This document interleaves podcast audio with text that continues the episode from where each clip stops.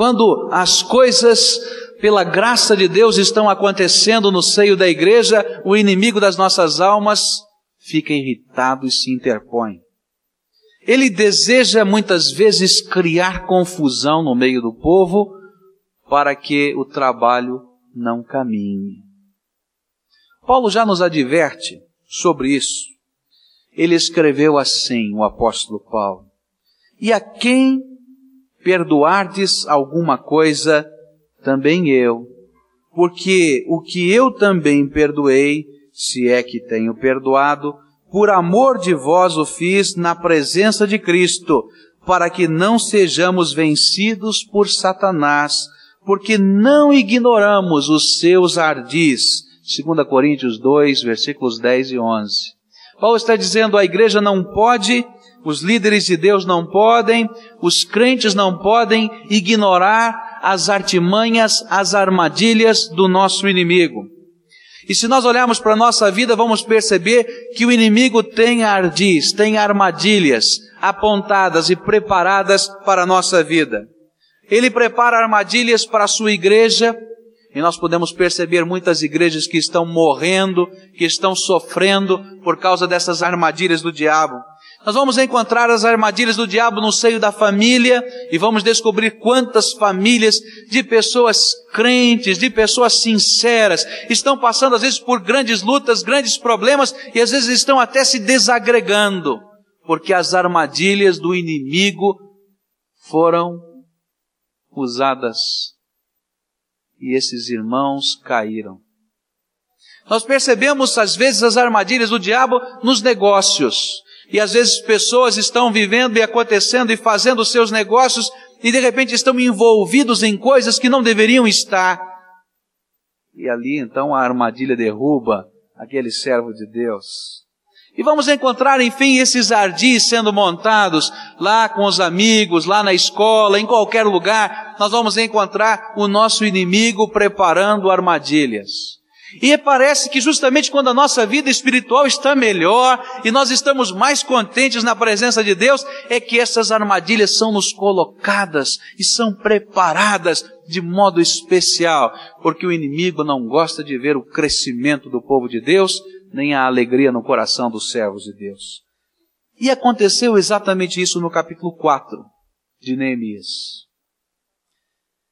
Tudo estava indo muito bem, a obra estava caminhando, mas começaram as armadilhas do diabo. Vamos ler a palavra de Deus nos versículos de 1 a 6, capítulo 4 de Neemias, versículos de 1 a 6. Está escrito assim na palavra de Deus. Ora, quando Sambalate ouviu que edificávamos um muro, ardeu em ira e indignou-se muito e escarneceu dos judeus e falou na presença de seus irmãos e do exército de Samaria, dizendo: Que fazem esses fracos judeus? Fortificar-se-ão? Oferecerão sacrifícios? Acabarão a obra num só dia? Vivificarão dos montões de pó as pedras que foram queimadas? Ora, estava ao lado dele Tobias, o Amonita, que disse: Ainda que edifiquem, vindo uma raposa derrubará o seu muro de pedra. Ouve, ó nosso Deus, pois somos tão desprezados, e faze recair o opróbrio deles sobre as suas cabeças, e faze com que eles sejam um despojo numa terra de cativeiro, e não cubras a sua iniquidade, e não risque de diante de ti o seu pecado, pois que te provocaram a ira na presença dos edificadores. E assim edificamos o muro, e todo o muro se completou até a metade da sua altura, porque o coração do povo se inclinava a trabalhar. O inimigo começou a montar os seus esquemas.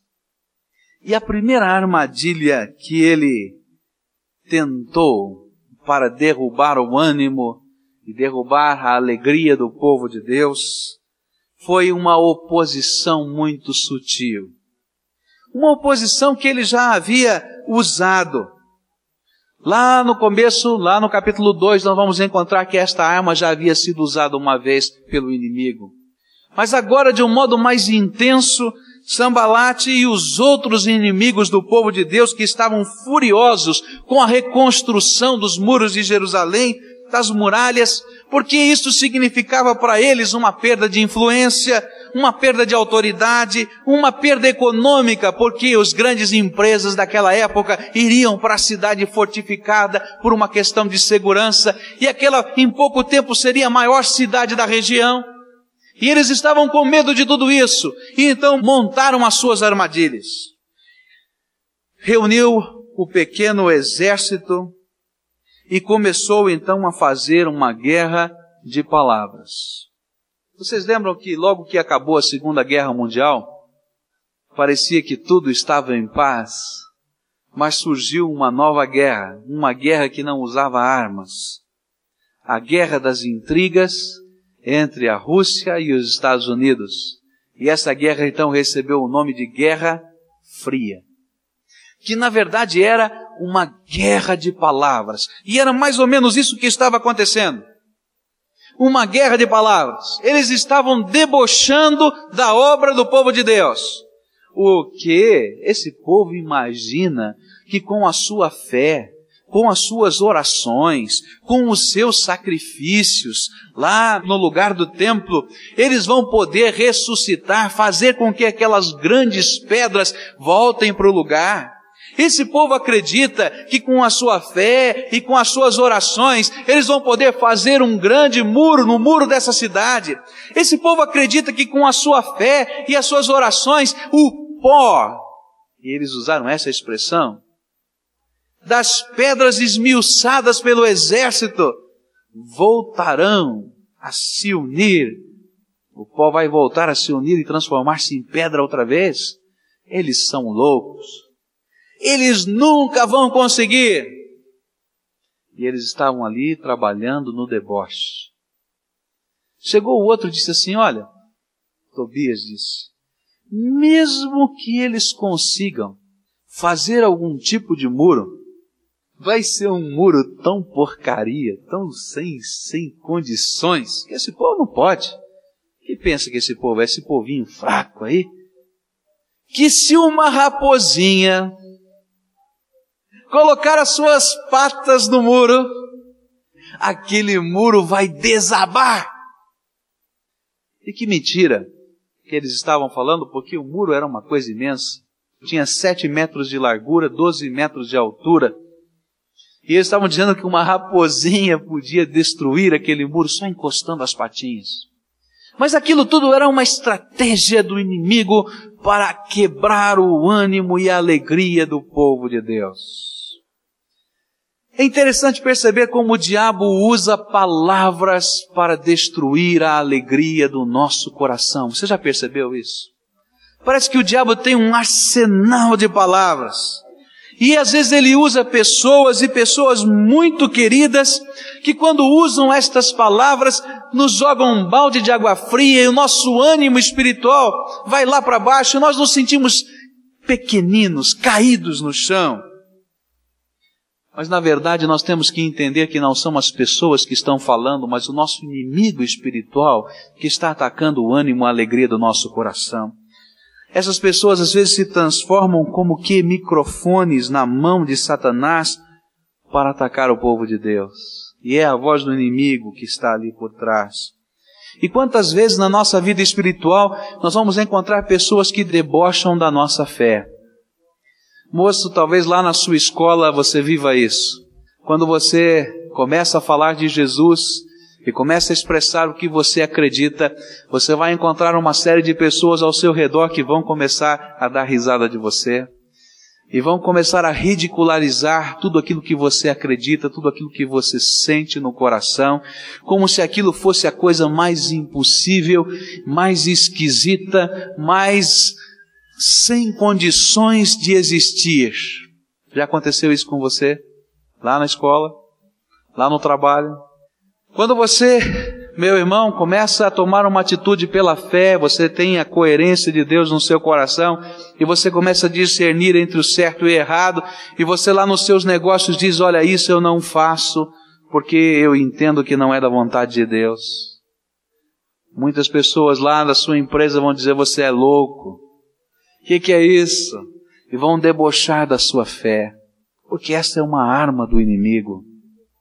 Quantas vezes as pessoas vão debochar do seu caráter, do seu trabalho, e às vezes a situação vai ficar muito difícil. Você vai ter uma esposa que vai debochar do seu esposo por causa da sua fé. Às vezes uma pessoa lá de fora, ou mesmo um irmão dentro da igreja, não vai entender o que Deus está colocando dentro do seu coração e será às vezes até um instrumento do inimigo. Eu me lembro de um senhor que se converteu já idoso. Ele se converteu mais ou menos com 63 anos de idade. E durante toda a sua vida, ele havia vivido de um modo diferente. E quando ele estava completando o seu aniversário, 63 anos, ele viu lá na estante um livro precioso. Um livro que o seu pai havia lhe dado. Antes de morrer, seu pai, russo, crente, preocupado com seus filhos, antes de morrer ele não podia falar. Ele tinha tido um problema que lhe impedia de falar.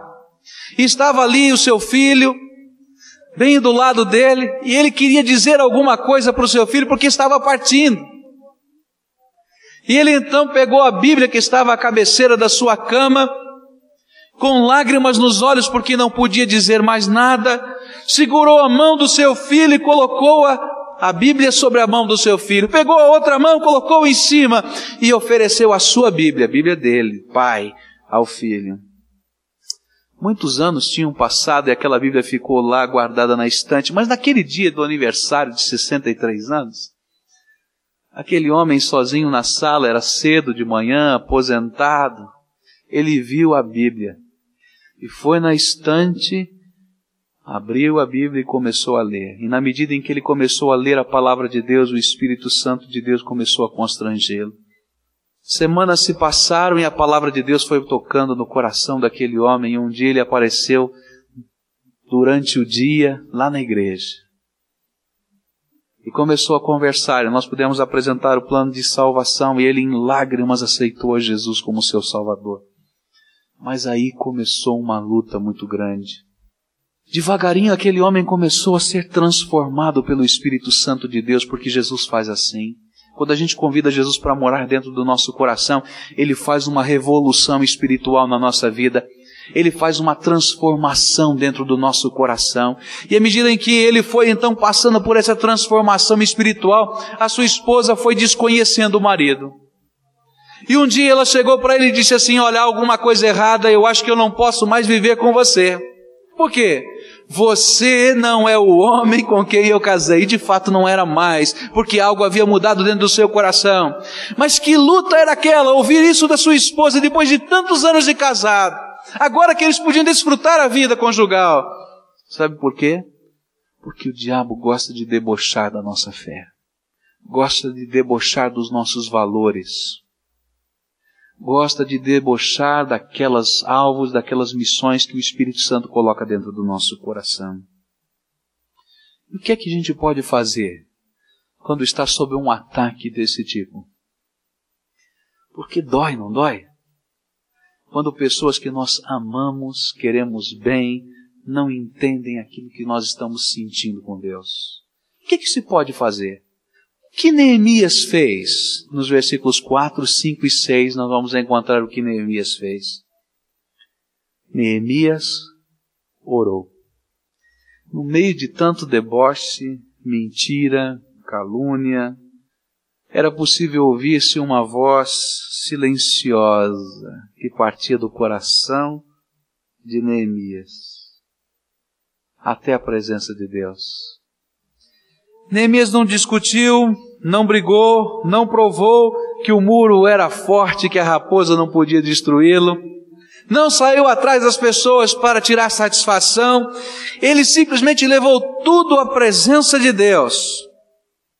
Ele orou pelos seus problemas, pelas suas lutas, e pediu que Deus providenciasse solução. E esta oração foi uma oração tão sincera que Neemias não mediu nenhuma palavra. Ele colocou a raiva, a ira, a mágoa, tudo que estava no coração, ele apresentou para Deus. Se você ler essa oração, é quase um salmo imprecatório. Ele está dizendo: Olha, Deus, eu estou com tanta raiva dessa gente, eu estou com raiva desse deboche. Senhor, faz alguma coisa, pega esse problema da minha mão. Né? O bom italiano dizendo vontade de esganar o fulano aqui, não é? Era esse sentimento. Ele está dizendo tudo isso para Deus. Olha, Deus, tudo isso está aqui passando pelo meu coração. Eu estou irritado, estou chateado com tudo isso, mas eu coloco tudo nas tuas mãos. Neemias lançou diante de Deus a sua mágoa, a sua dor, e com o Senhor ficaram todas estas coisas. Aqui é uma lição espiritual muito grande, irmãos. Há tanta coisa que a gente carrega dentro do nosso coração que destrói. A vida faz com que nós, às vezes, carreguemos coisas que nos machucam muito. Quantas vezes palavras que foram ditas há dez anos atrás ainda estão dentro da sua alma, dentro da sua mente. Palavras que você, quem sabe, ouviu quando garoto, ainda estão aí dentro de você, estão fazendo mal ainda para dentro do seu coração. E quando nós vamos guardando esses sentimentos no nosso coração, e quando estamos às vezes lutando até dentro da gente contra aqueles que nos ofendem, nos fazem sofrer, na verdade nós é que estamos sofrendo. Você já percebeu isso? Nós é que ficamos em agonia, porque estamos permitindo que raízes de amargura estejam tomando o nosso coração.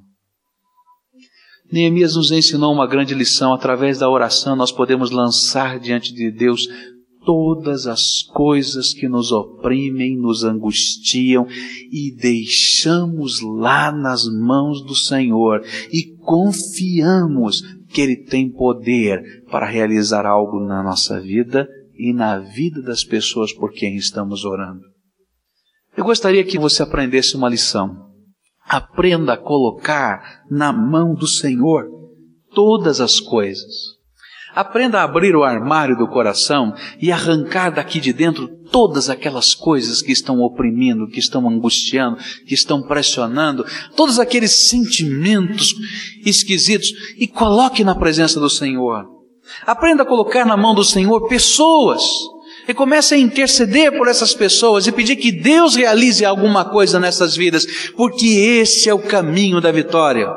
A palavra de Deus nos diz que não é pela força, nem pela violência, mas é pelo meu espírito. É o Espírito de Deus que faz a obra na nossa vida, que nos transforma e na vida dos nossos semelhantes também. E quando nós começamos a orar pelos nossos inimigos, e quando nós começamos a orar pelas pessoas que nos ofendem, nós vamos perceber que algo vai acontecer pelo poder de Deus. E foi justamente isso que Jesus nos ensinou. Que ao invés de pagarmos o mal com o mal, nós devemos pagar o mal com o bem. Porque quando nós estamos orando pelos outros, estamos pedindo que Deus faça alguma coisa nova na vida dessas pessoas. Romanos 12, versículos 19 a 21 nos dizem assim: não vos vingueis a vós mesmos, amados, mas dei lugar à ira, porque está escrito: Minha é a vingança, e eu recompensarei, diz o Senhor. Portanto, se o teu inimigo tiver fome, o que que faz? Dá-lhe de comer. Se tiver sede, dá-lhe de beber, porque fazendo isto amontoarás brasas de fogo sobre a sua cabeça. Não te deixes vencer pelo mal, mas vence o mal com o bem. Irmão, teu coração está doído? Seu marido lhe ofendeu. Você não consegue perdoá-lo. Minha irmã, comece a orar por ele. Coloca aquele sentimento na mão do Senhor. Teu irmão aqui na igreja lhe ofendeu, você está chateado, olha, coloca isso na mão de Deus, diz, Senhor, eu quero arrancar esse sentimento do meu coração, colocar na tua mão e faz a tua vontade. Mostra, Senhor. Comece a interceder. Você vai ver que alguma coisa nova vai acontecer. Porque o nosso Deus é poderoso. Neemias começou assim, e os milagres de Deus começaram a acontecer no meio do povo. E os milagres de Deus começaram a acontecer na vida das pessoas. Há uma história muito bonita sobre os índios Otomi no México. Esse, um, um índio Otomi recebeu um pedacinho da palavra de Deus, um livro de Provérbios. Ele ficou muito interessado e começou a ler. E depois ele ganhou o Novo Testamento. Esse índio chamava Venâncio Hernandes. E na medida em que ele foi lendo o Novo Testamento, ele percebeu algo novo, uma, alguma coisa nova de Deus, e ele aceitou Jesus como seu Salvador, lendo a palavra de Deus.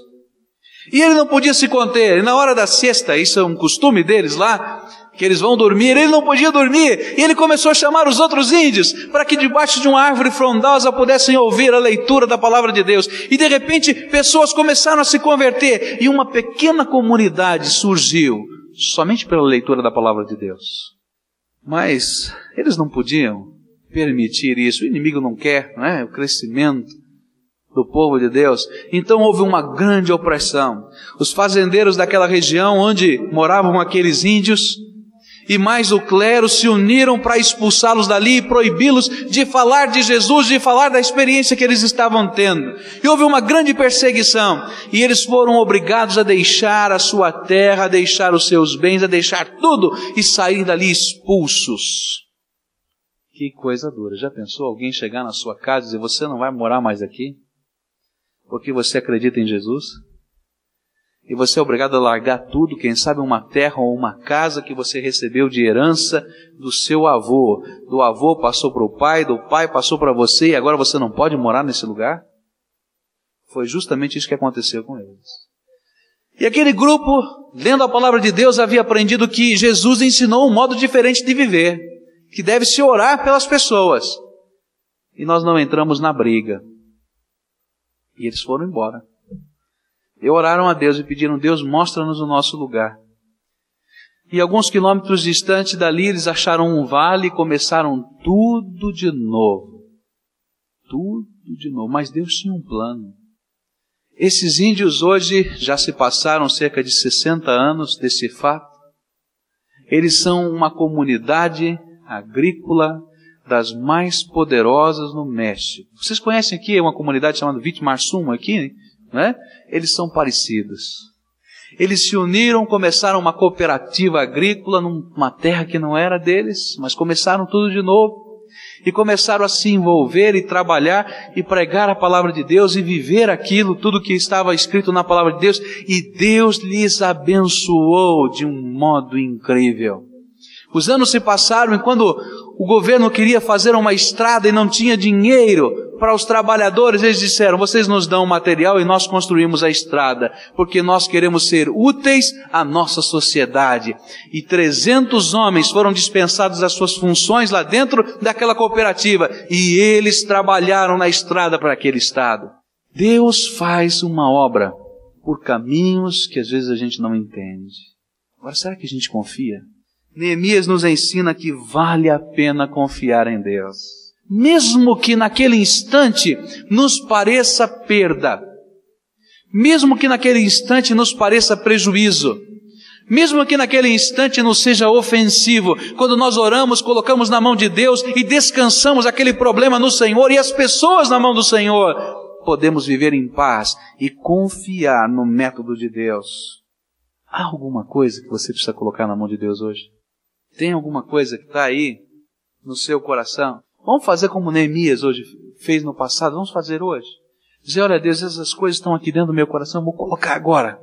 E vou descansar. E vou colocar essas pessoas. E quero ver, Senhor, os teus milagres nessas vidas. Porque Deus pode e vai fazer quando nós usamos o seu método. Quando seguimos a palavra dele. Podemos então continuar o nosso trabalho. Foi isso que Neemias fez. Neemias orou, colocou na mão de Deus e não foi obstruído do seu trabalho. Irmãos, o que o diabo quer fazer é arrancar-nos da obra de Deus, é arrancar-nos do poder de Deus e da instrumentalidade dele. Neemias tinha uma sensibilidade espiritual incrível. A cada problema ele dizia: Olha, isto aconteceu para que nós cessássemos o trabalho. Você já percebeu? Como às vezes pequeninas coisas que são semeadas dentro do nosso coração e pequeninas palavras cessam o trabalho de Deus na nossa vida. E nós ficamos obstruídos à palavra de Deus. Talvez um dia você estava voltando para o Senhor, Deus começou a trabalhar dentro do seu coração e você estava chegando na igreja todo animado, chegou alguém no corredor e lhe disse uma palavra que você não gostou e disse: "Não vou mais falar com Deus, não vou falar mais com ninguém, não vou mais nessa igreja, não faço mais nada". E o trabalho cessou, porque essas são armadilhas do diabo. Nós vamos entrar nessa. O diabo viu que não estava funcionando, então aumentou a encrenca. Geralmente é assim.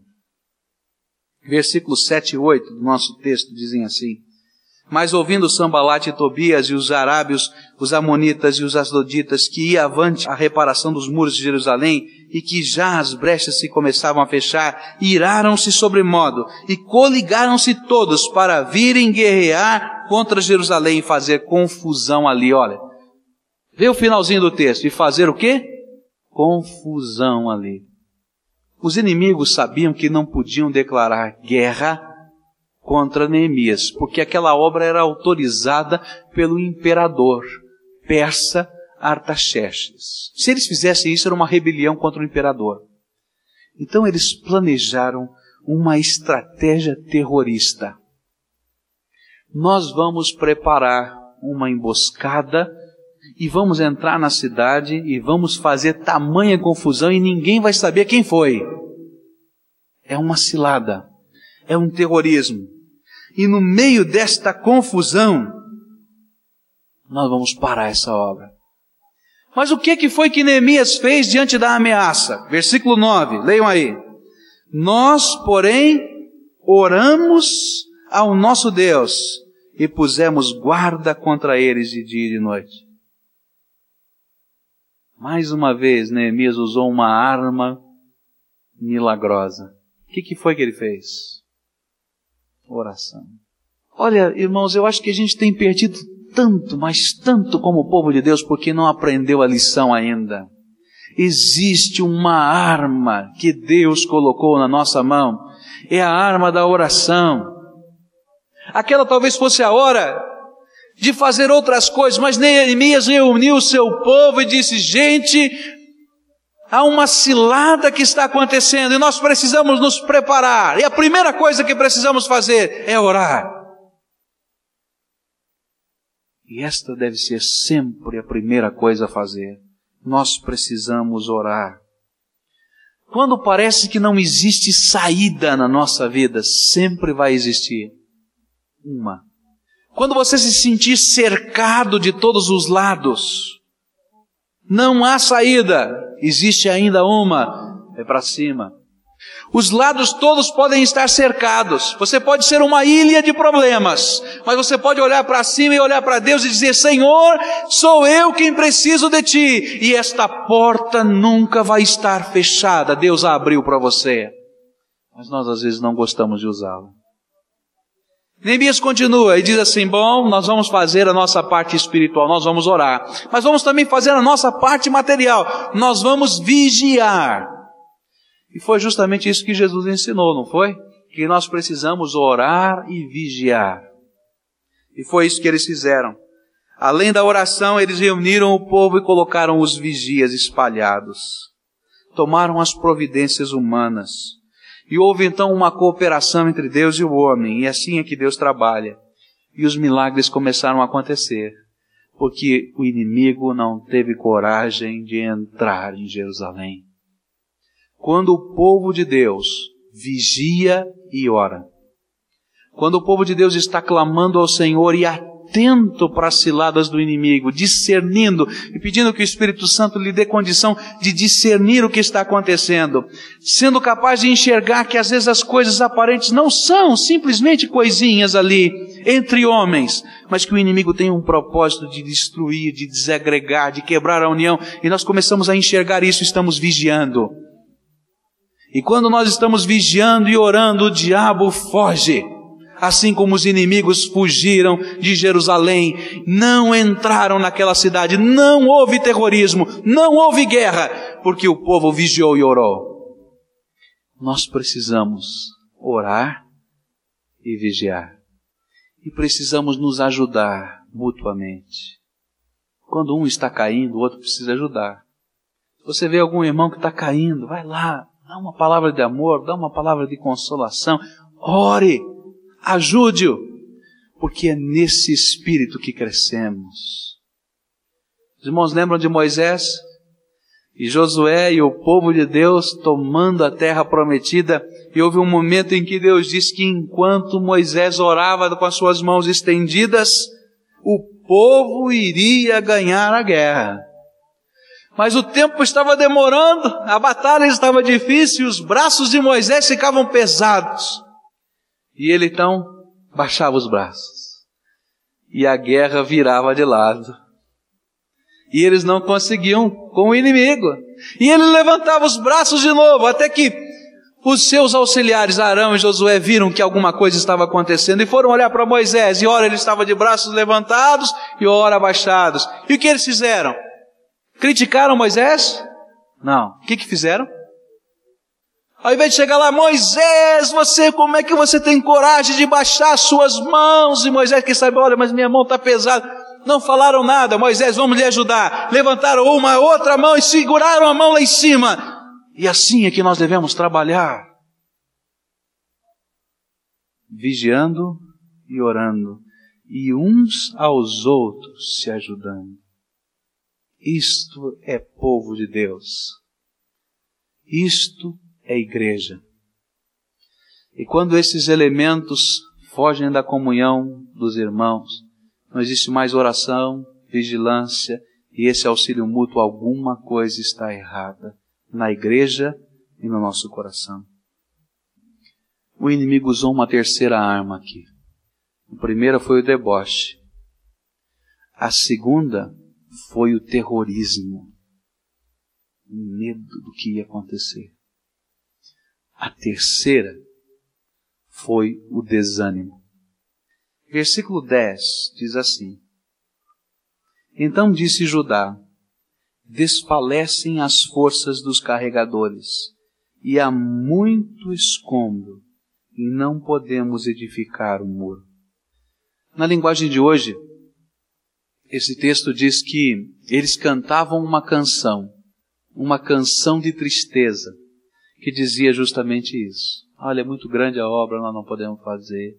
Ah, que pena, nós estamos cansados.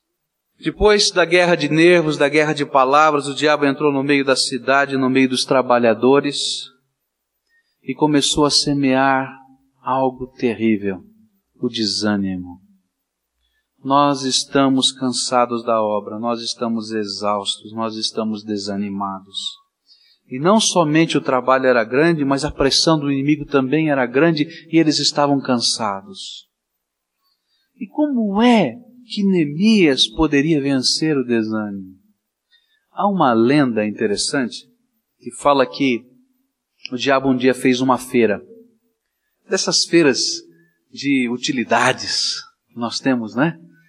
Essas feiras de utilidade que tem todas as novidades no mercado. Então, fizeram, fez lá a feira. E onde ele ofereceu aos seus convidados as ferramentas mais importantes que ele tinha, mais especiais. Então ele colocou lá em exposição o ódio, a inveja, a mentira, o sexo, a maledicência, e foi lá colocando em exposição as suas ferramentas. Mas havia uma vitrine muito especial, uma vitrine de segurança, sabe aquelas vitrines que onde a gente guarda joias? As, joias estão em exposição, e ela toda envidraçada, fechada, ninguém podia tocar naquela ferramenta. E lá dentro daquela vitrine estava uma ferramenta velha, bastante usada, toda envidraçada. E as pessoas então perguntavam para o diabo: o que, que, é isso aqui? Que ferramenta é essa aqui? Por que, que ela está na vitrine? Então ele disse assim: Olha, essa aqui é a mais preciosa de todas as minhas ferramentas, por isso eu não vendo, eu não dou, eu não faço nada. Essa é minha. Porque quando todas as outras ferramentas falham, esta funciona. E perguntaram: Qual é essa ferramenta? Ele disse: O desânimo. O desânimo. Quando todas as ferramentas do diabo falham na nossa vida, ele tenta semear no nosso coração o desânimo. Já viu um crente desanimado? Talvez você seja um. Não dá certo. Minha vida não dá certo. Nada dá certo da minha vida. Já viu o crente desanimado? Ih, não é assim mesmo?